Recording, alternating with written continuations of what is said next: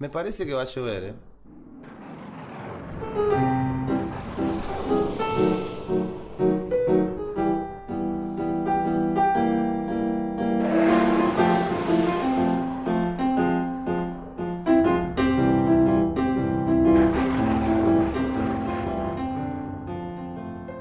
Bueno, ¿cómo andan? Tanto tiempo, una semana larga, una semana complicada, mucho trabajo en mi taller principalmente. Y como podrán ver en este episodio ya estoy solo, eh, fue toda una transición, la de pasar de tener un compañero de equipo, después distintas este, participaciones especiales, debates. Y creo que en este momento ya estamos este, en condiciones de, empezar en soledad a transitar lo que es el hecho de ser maker y contar mi experiencia. Recuerden que yo cuando hablo siempre lo hago para contar cómo a mí me están yendo las cosas, cuál es mi visión de, esto que me encanta, que, me, motiva y me, me dan ganas de hacer muchísimas cosas, pero que no es la única manera de hacerlo.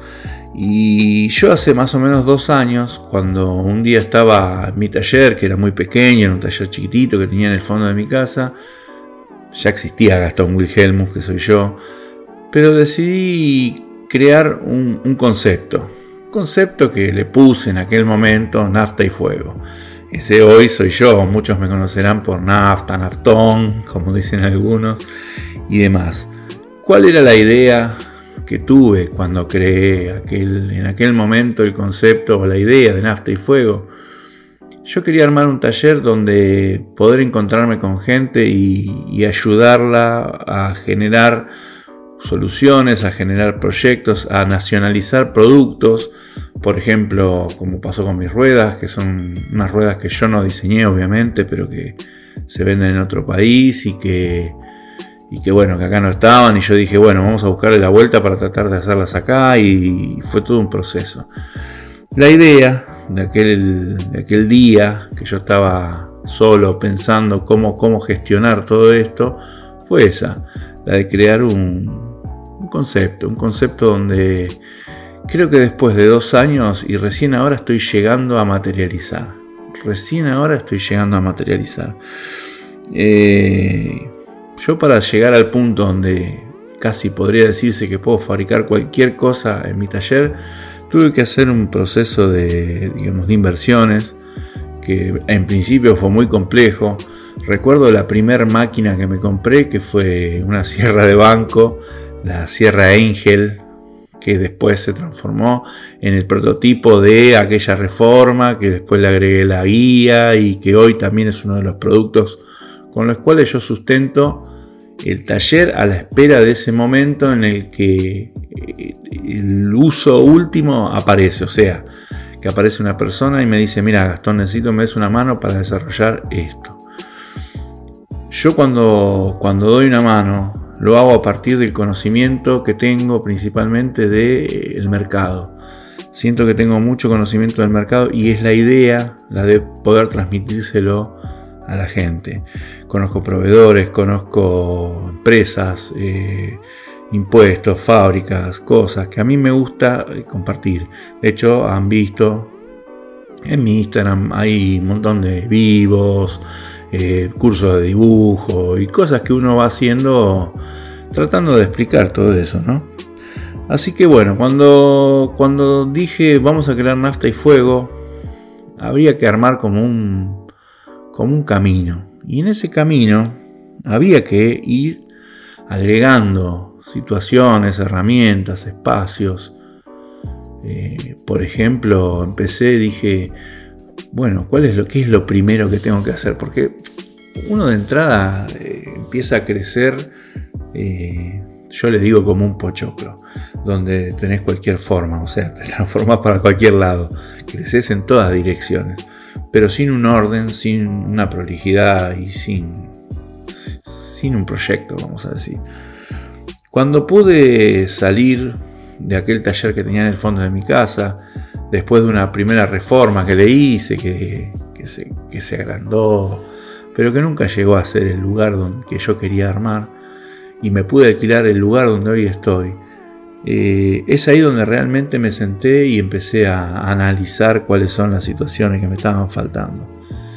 Yo no me olvido más un día que, me dije, bueno, eh, hay que hacer una inversión grande, que es la va a la primera inversión que vamos a hacer y es algo complejo. Y me pregunté, ¿qué hago? ¿Compro un torno o un CNC de plasma? ¿Por qué yo dije el CNC de plasma? porque había sufrido todo lo que fue el desarrollo de aquellas ruedas que hoy vendo, de aquellas ruedas retráctiles, y de cómo el proceso de diseño iba y venía, iba y venía, y los plazos se extendían, porque uno tenía que ir a un, lugar, a una empresa que te ayude, y esa empresa, obviamente, vos eras nada, no eras nada. Eh, ibas a la cola de fogoneros, a la cola de eh, piezas de, de devastadores, eh, barandas, cualquier cosa que se pudiera cortar con láser, que obviamente ya estaban como, como cliente del lugar, ¿no? Entonces yo dije, si una persona que tiene esa necesidad que yo hoy tengo de crear un, objeto, le va a pasar lo mismo que a mí. O sea, esa persona va a tener que caer en un lugar, eh, va a tener que, va a desconocer un montón de cosas, va de, de, ajuste, de pliegue, de espesores de chapa, de precios, de un montón de cosas que yo ya había pasado. Entonces yo dije, bueno, pará, ahí hay una, una buena, una buena beta, vamos a decir. Una beta para poder este, expandir mi taller. Entonces dije, para un prototipo el plasma, no es el láser obviamente, pero es como una buena opción. Así que bueno, apunté todos los cañones ahí, tuve la posibilidad de fabricarlo a partir de contactar a arroba Paulín, una persona que está en Instagram Mucha gente lo conoce, oyentes del podcast también. Y él estuvo en lo que fue el diseño de todo lo que es la mecánica y la lógica del CNC. Después, bueno, también empiezan a aparecer eh, las limitaciones. Las limitaciones que tienen que ver con el presupuesto que uno tiene, ¿no? Obviamente. Porque mientras tanto, aparte de crecer, tenés que mantener. Entonces tenés que pagar el alquiler, tenés que hacer un montón de cosas que son normales de cualquier emprendimiento, ¿no? Y bueno, yo pude, por suerte, después de un tiempo, ya empezar a tenerlo productivo el CNC. Porque eh, no fue una máquina que uno compra tipo de llave en mano, fue un tema de también aprender uno. Aprender lo que es el THC, control de lectura de torcha, cómo se conecta eso a una máquina que es, vamos a decir, una máquina de un taller de herrería, que sería la fuente de plasma. Yo en mi caso lo hicimos abriéndole la tapa, conectando cables adentro. Eh, él, Paulín sabrá y recordará, Pablo Murciano sabrá y recordará lo que fue descular el plano del THC, porque eh, si bien él conocía todo lo que es eh, la lógica de un CNC, todo eso fue nuevo para nosotros. Hemos visto videos en chino, fue algo muy divertido. Pero bueno, eso fue como, como un avance. Yo dije, eh, ¿y ¿cuál es el próximo paso? ¿Cómo puedo llegar yo a tener ese taller que cualquier persona que necesite desarrollar un prototipo pueda venir y yo lo pueda ayudar? Y ahí empezó a venir otras cosas. ¿Y qué vino en ese momento? El torno. El torno te sirve y ahí empezó a aparecer una palabra que yo prácticamente desconocía. Tanto el torno como el CNC, como cualquier proceso de soldadura y cosas que uno pueda tener en el taller, te sirve para fabricar algo que yo eh, empecé a, amar, que se llaman dispositivos. Entonces cuando alguien me decía, no, vos tenés que hacer un dispositivo, un dispositivo de acá, un dispositivo de allá, yo la verdad empecé a conocer el concepto y empecé a entenderlo. Hace poco eh, salió al aire una serie que está eh, comandada, vamos a decir, por uno de los capos de este métier, que es Jimmy Directo. Esa serie se llama Maker Fan o Making Fan, creo, y yo ya vi unos cuantos capítulos. Y si bien él sabe manejar un montón de, digamos, software de maquetería, maquetería virtual y demás, lo veo siempre fabricar cositas en maqueta de cartón, como las que hacíamos cuando íbamos a la facultad y estudiábamos, y eran maquetas de, madera, que eran a escala, y, ahí se ve mejor el, movimiento, por más que en una computadora con, un programa de diseño asistido y qué sé yo, se pueda hacer lo mismo, yo creo que lo que él explica de hacerlo con maderitas, con agujero, con tornillo, con clavo, con alambre, me parece un poco más, qué sé yo, más táctil, algo más, más este, qué sé yo, algo que me parece que va a darle más función a la, situación. Así que bueno, eso es para mí, eso de haber conocido la palabra dispositivo, que hace poco lo pude usar y pude eh, fabricar con uno de ellos con el torno. Yo tornería, aprendí, aprendí. Eh, hice algunas operaciones en, la secundaria. Yo estudié maestro mayor de pero hasta tercer año tuvimos eh, todas las especialidades, incluida tornería. No tuvimos ajustes, no tuvimos, o sea, no tuvimos fresa, fresa y demás, pero sí tuvimos este torno. Y la verdad, eh, me encantó, me encantó porque empiezo a decir, uy, acá, yo antes decía, acá me haría falta un torno. Y hoy ya no lo digo más, ya lo tengo. Entonces, el otro día tenía que hacer una, prueba de cómo quedaría si esto se punzonara con un, con un punzón y un recibidor, o sea, un conformador, vamos a decir. Eh, y sinceramente lo pude hacer, mal o bien, tuve dos o tres errores fuertes, pero lo pude lograr, lo pude lograr y eso a mí me, llena de me llena de esperanza, vamos a decir, porque es algo que, creo que está bueno para que todo el mundo diga, ojo, eh, puedo hacerlo, me animo. Obvio, eh, va a aparecer alguna persona que tiene el oficio y va a decir, no, vos lo, pero no entiendo a dónde van con esa, crítica que te hacen la mayoría, vamos a decir. En vez de, colaborar, de ayudar y de, agregar valor a, los conocimientos, que es a partir del traspaso, o sea, de enseñar, siempre está la crítica y la, denostación de aquel que está aprendiendo.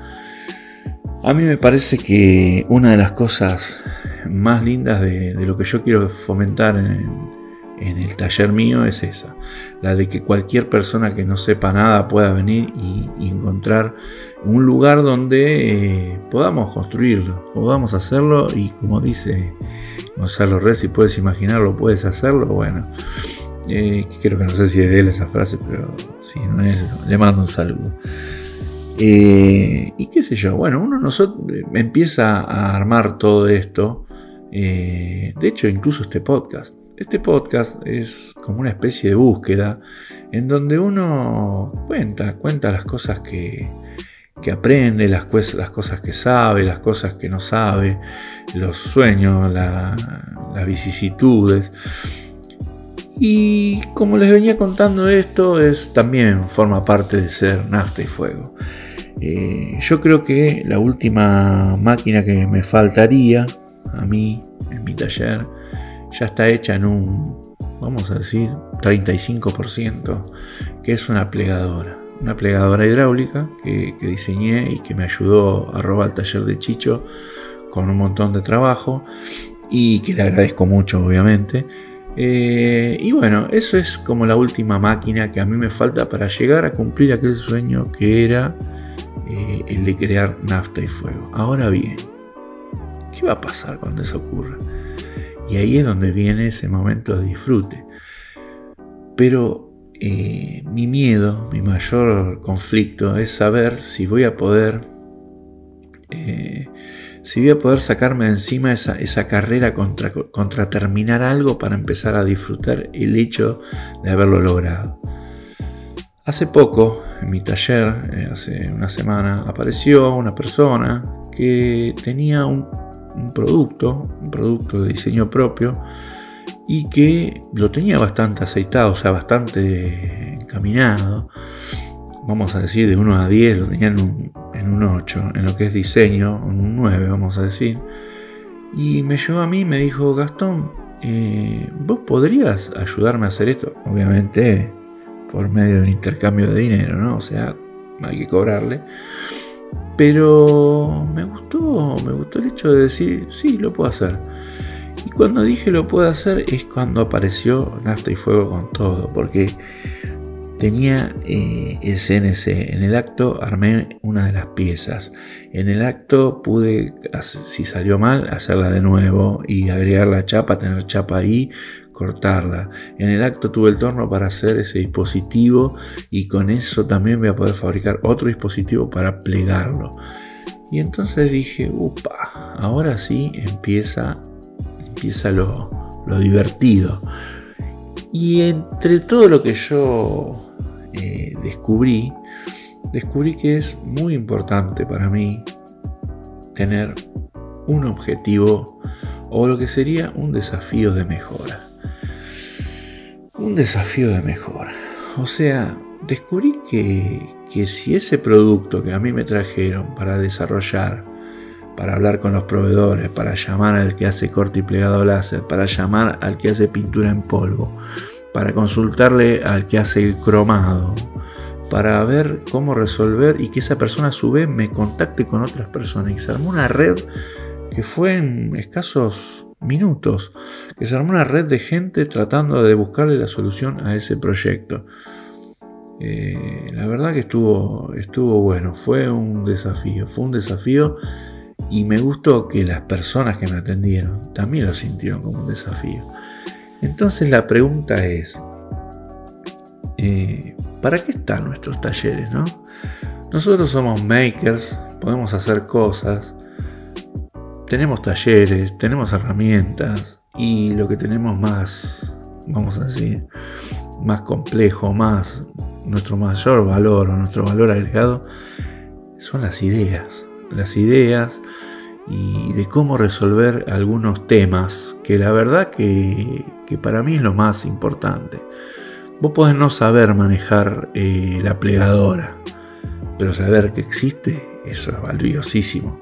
Saber que algo que mide tal por cual medida no se puede plegar, vale lo mismo como saber manejar una plegadora. O saber que tal o cual cosa no se puede cromar, es lo mismo como saber cromar. Entonces, eh, eso para mí fue algo que me, llamó mucho la atención. la verdad me puso contento. Me puso contento porque además, más allá de los costos de todo esto, porque hay veces que uno, que es lo que siempre digo, ¿no? Diseña y no sabe a dónde va y, por ahí diseña cosas que son inconstruibles en el sentido de lo económico, más en un país como el nuestro. Eh, qué sé yo, la verdad me pareció una buena opción, una buena una buena salida y me sentí muy bien, me sentí muy bien. Ahora, ¿cuándo vamos a terminar de estudiar? Es difícil, es difícil porque, por ejemplo, cuando uno empieza a, decir, bueno, agrego esto, yo creo que el CNC me costó muy poco aprenderlo lo que es este el manejo, el manejo, todo cómo se configura para hacer los cortes en plasma, los tiempos, la velocidad, la definición. La verdad me costó, no sentí que me costó mucho, pero lo que es el torno me parece que me va a costar un montón. Y, ahí empiezan a aparecer las maneras de aprender, ¿no? ¿Cómo, aprendemos eso? ¿Cómo hacemos para, para agregar tanta información en nuestra cabeza? Porque Fíjense, nosotros tenemos que agregar eso, que es aprender. Tenemos que poder aplicar lo que vamos agregando. La información, la, sabiduría la tenemos que empezar a aplicar, porque si no la aplicas también te la olvidas. Y a su vez tenés que, tenés que mantener el taller. Por lo tanto, tenés que ver con qué eh, producto, con qué trabajo, con qué cosa vos seguís manteniendo el taller y manteniéndote vos. Entonces, es complejo esto de ser maker. Es complejo, me parece. Obviamente, eh, por eso eh, uno ve en los países como el nuestro que, cuesta, cuesta muchísimo, que el maker termina luchando fuerte contra el sistema. Que yo esto lo discuto siempre con gente amiga, con muchacho Silvio, y él me dice que no, que la creatividad, que, pero bueno, a la larga Yo siento que el bill metal aplica y es muy complejo, muy complejo. Así que bueno, yo creo que, que uno también debería dejarse un poquito de espacio para el ocio, pero ¿tiene espacio? ¿Tenemos espacio en el taller? Qué difícil, qué difícil. ¿Tenemos espacio para hacer lo que nos gusta o nos tenemos que conformar con que lo que nos guste sea aprender, sea hacer un producto para un tercero, un producto para nosotros? Pero la innovación, la, lo que le decían los, los griegos, el ocio, ¿tenemos tiempo para tenerlo? Yo, por ejemplo, hace poco dije, bueno, voy a ver si me armo, si me empiezo a hacer algunas cosas de cuero. Y tuve la suerte que para mi cumpleaños me regalaron un montón de equipamiento, de herramientas de, de talabartería. Todavía no pude ni siquiera ir a comprar una lonja de cuero para ver si podía hacer algo. Qué tema, ¿no? Qué tema esto de esto de estar constantemente corriendo, ¿no? Corriendo. Y a veces uno corre con qué necesidad, ¿no? Pero creo que, forma parte también de aprender. Eh, la de poder decir parar la pelota y qué sé yo. Eh, y a parar un poquitito la pelota y empezar a dedicarnos a uno, ¿no? Eh, qué sé yo. Después está la posibilidad también de conocer gente. Eso te da esto. Y mucha gente de la que vos, con la que vos te vas a relacionar, muchas veces te ayuda y muchas veces te tira para atrás. Hay que ser sincero. Eh, esto lo cuento desde mi experiencia. Gente con la que yo me relacioné a partir de crear Nasta y Fuego son gente que de otro modo no lo hubiese hecho. Pero también aprendí, ¿no? Aprendí porque también conocí gente que me ayudó. Y en ese sentido, no sé si nombrar a alguien porque es probable que haya alguno que después se enoje, ¿no? Pero, pero ustedes se pusieron a pensar toda la gente que conocemos. ¿Es necesario conocer tanta gente? Yo pienso que sí. Yo pienso que sí porque la paso bien. De hecho, tengo mi, heladera siempre dotada de cerveza para esperar que venga gente amiga de visita. Más allá de las personas que vienen a que yo les desarrolle o, los ayude a desarrollar un producto. Recuerden que el maker normalmente está solo en el taller. Y hay un viejo dicho que dice, dos cabezas piensan más que una. Y si viene alguien a, trabado por ahí con alguna cosa, eh, está bueno, está bueno poder hacer un proceso de ida y vuelta donde con uno habla, con el otro escucha y, con el otro aprende. Me gusta, me gusta mucho eso. Así que bueno, creo que, voy por el buen camino. Esta semana fue una semana de mucho trabajo. Pude hacer la mesa para el torno, con todos los errores que tuve.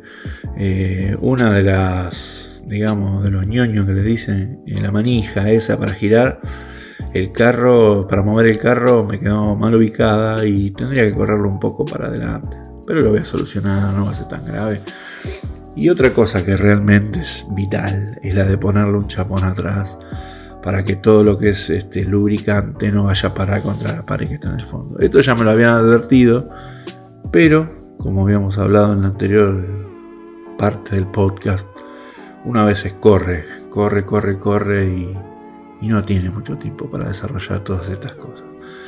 Así que fue una semana movida, con productos, donde los productos de los cuales había contado que son los necesarios para mantener vivo este, esta idea, este proceso, este proyecto, y, bueno, fue mucho trabajo. Ahora, yo quería esta semana terminar mi plegadora.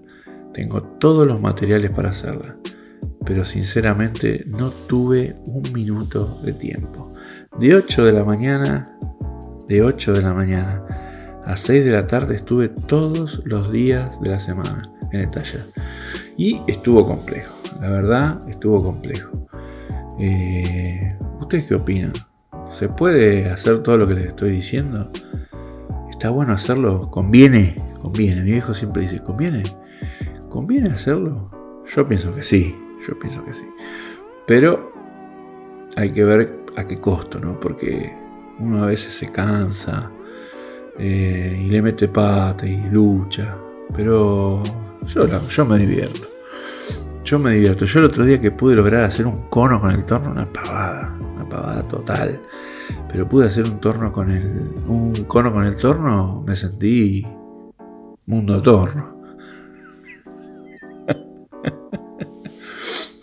y en tan sentido, les quiero recomendar a las personas que les interese el tema que vean a Joaquín Clavería. Está en YouTube, es un español bastante veterano que, con un torno que él le dice de bricolaje, si viera el nuestro, que es un poco más chico todavía, con el torno que él tiene de bricolaje le hizo un montón de accesorios y fabrica y construye prácticamente cualquier cosa que se hace hoy en una matricería grande, en una tornería grande. Y lo que tiene de bueno es esa humildad, esa humildad que yo veo, la, admiro sinceramente lo admiro porque es espectacular.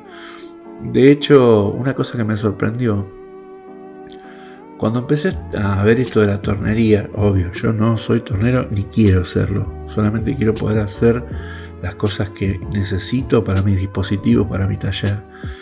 Eh, una cosa que, siempre escuché fue que te tenías que comprar un libro que conocido como El Casillas. Se llama Máquinas algo así, el casilla, le dicen todo. Un librito que yo no lo había visto el tamaño, siempre lo ves en las publicaciones donde lo venden y demás, pero nunca lo había visto. Es un, libro chiquitito, es un poquitito más grande que un compact. El tamaño, un poquito, y debe tener 2 centímetros de grueso. Ahí tenés todos los cálculos, tablas, lo mismo que en el hormigón nosotros tenemos el Zigzag. Bueno, eh, algo así, vamos a decir, algo así.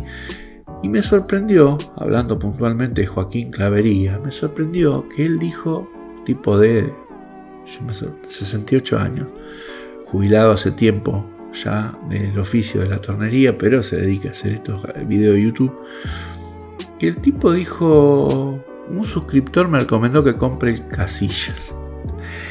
Y si ese tipo, que se ganó toda la vida, toda la vida, eh, laburando con esa máquina, y de grande se la se compró otra porque le encanta y lo divierte, no lo conocía, me descolocó. Sinceramente me descolocó. Es como que un cristiano no conozca la Biblia. Supongamos, algo así. Algunos dirán que esto es una especie de sacrilegio. Y puede ser, puede ser que sea un sacrilegio. Pero me sorprendió, me sorprendió eso. Y me dejó mal. Digo, ¿y qué hago? ¿Me lo compro? ¿No me lo compro? ¿Me lo bajo? ¿Lo leo? Y, me acuerdo algo que también dijo que me llamó la atención y, dije, esto me va a pasar a mí. Dice que para verlo hay que tener una lupa. Mostró una lupa enorme en el video. Ay, así que me va a tener que gastar lo que vale el libro más lo que vale una lupa. Porque si hay algo que debo recomendarle a la gente es que se cuide la vista. Eh, no ver bien en un taller es, es algo, la verdad, difícil, difícil. Así que bueno, vamos a ponernos nuevos objetivos para dentro de poco porque la prensa sigue sin terminarse. La prensa sigue sin terminarse. Los prototipos que se van armando en el taller, muchos los puedo mostrar, otros no los puedo ni contar porque obviamente son prototipos y no se deben decir nada. Pero eh, recién ahora y después de dos años y con el conocimiento necesario del orden del 30%, empiezo a darle eh, el uso que yo quería a mi taller. Mucha gente lo ve y dice es un taller boutique, que está limpio, que como está limpio ahí no se trabaja y cosas así que yo a mí me causan gracia. yo siempre fui muy prolijo para trabajar, pero bueno, eh, yo creo que por eso dejé la madera. La madera me complicaba, me complicaba con la sociedad. Eh, tardaba más limpiando que haciendo lo que tenía que hacer. Y el otro día hice un torneado pequeño, muy pequeño. Vi como el torno es una máquina que va a empezar a traerme los mismos problemas. Y entonces vamos a ponernos un desafío nuevo en este podcast, que es un desafío para mí, que es la de generar una, vamos a decir, una cultura, vamos a decir, una identidad. Porque hasta acá no la he encontrado, voy a serle sincero. Yo tenía ganas de hacer, cuando era chico, he tenido programas de radio, esas radios que se colgaban, se escuchaban los evangelistas y al lado se escuchaba cualquier cosa y nosotros nos colábamos en el medio con una máquina. Y un día llamó una persona y dijo, hola, llamo a la radio para pedir un tema. Y dijimos, wow, alguien nos está escuchando. Así que yo en las estadísticas veo que hay gente que me está escuchando. No sé si le parezco divertido o no, pero yo les cuento mis experiencias. Ojalá que alguna les sirva y, me contacten y, me estén, este, me consulten o yo los puedo ayudar. He tenido muchos contactos, principalmente de países como México y Colombia, por algunos otros temas relacionados con, con mi actividad. Pero la verdad siento que tengo ganas de seguir con esto y de encontrarle la vuelta, de encontrarle la vuelta, que por ahora vamos a decir me está costando. De todos los proyectos que encaré, es el que más me costó, la de hacer un podcast. Hice banco de trabajo, hice la mesa, hice esto, hice la mesa del CNC, la batea. Pude armar la instalación de aire comprimido en mi taller yo solo.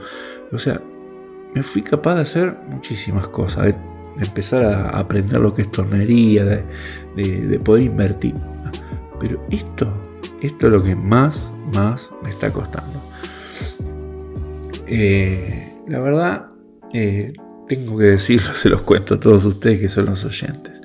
Así que bueno, espero que, podamos encontrarle una vuelta. Espero poder empezar a contar eh, cómo es la semana de mi taller. Ya ahora que les hice esta nueva introducción al porqué de Nafta y Fuego, que siempre me preguntan por qué se llama Nafta y Fuego, pero bueno, ahora no se lo vamos a contar. Y, nada, vamos a seguir avanzando, vamos a seguir conociendo, vamos a seguir creando. Me pongo como meta la de aprender a soldar con TIG, que es para mí otra de las cosas que más me costó después del podcast. Es muy complejo.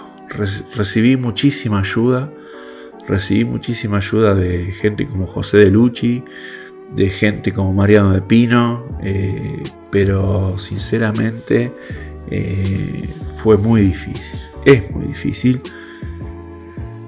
Y bueno, le voy a seguir buscando la vuelta porque la verdad yo tengo una, una frase que es cero quejas, cero excusas.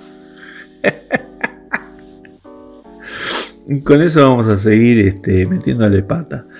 Vamos a ver si terminamos la plegadora. La plegadora, para los que no lo conocen, tiene un conformador, macho y hembra, hecho en acero 1045 creo que es.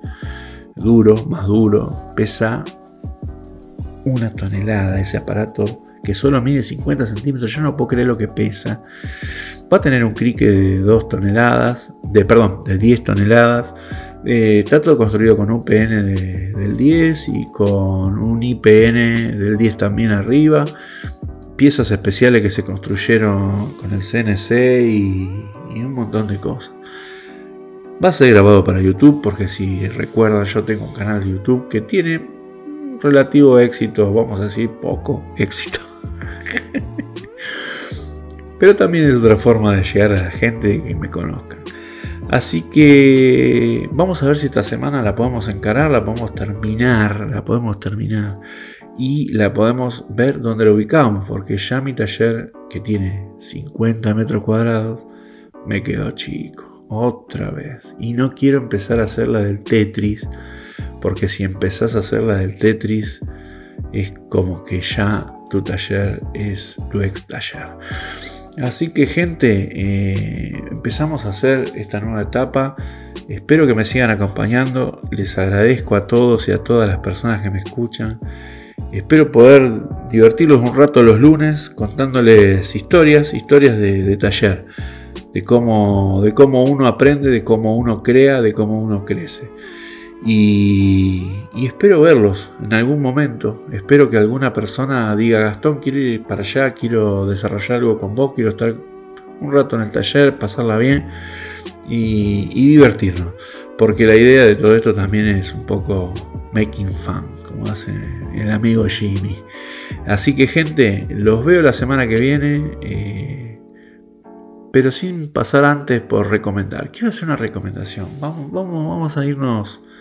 Vamos a irnos distintos. Eh, yo voy a recomendar. Eh, yo le voy a recomendar al taller de Chicho. Porque él me ayudó mucho.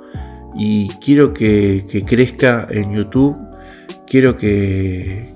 Quiero que pueda mejorar como me costó mejorar a mí y que tampoco todavía lo he logrado. Pero quiero que vean cuál es su forma de, recibir, de manejarse con la cultura. Tiene una cultura industrial, esa cultura de los 60 que acá se medio que se perdió y, yo pienso que se puede llegar a recuperar. Así que les recomiendo arroba el taller de Chicho, les recomiendo también Cultura Industrial, su canal de YouTube, donde está el video del conformador que me hizo para la prensa, que me gustaría que lo...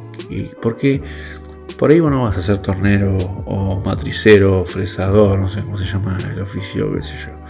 Pero es interesante ver cómo se hacen esas cosas porque es como cuando viste ves en YouTube eh, cómo se fabrica una Chevrolet S10. Así que, gente, nos vemos la semana que viene. Eh, nos vemos, no, nos oímos la semana que viene. Y, y nada, pongámonos a creer un poco más y a divertirnos. Hasta luego, gente, nos vemos.